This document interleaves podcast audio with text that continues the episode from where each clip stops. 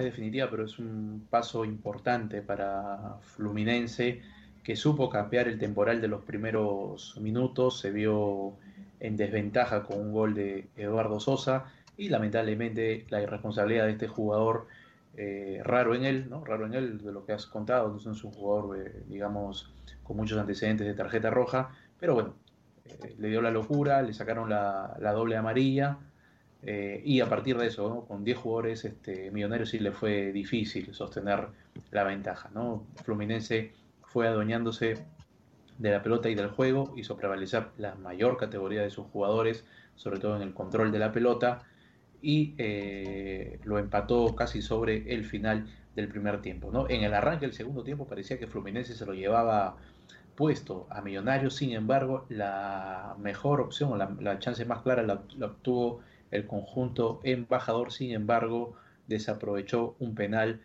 Eh, David Silva se lo atajó muy bien el arquero Fabio y a partir de ahí otra vez eh, Fluminense volvió a tomar el control del partido, ¿no? haciéndole simple, circulando la pelota, eh, digamos, un juego tal vez un poco lento. Ingresó Paulo Enrique Ganso, después ingresó Mateos Martinelli y estos dos jugadores se encargaron pues de habilitar a los atacantes del tricolor. Finalmente fue el gol de Germán Cano sobre los 77 minutos que le dio una victoria importantísima al tricolor carioca.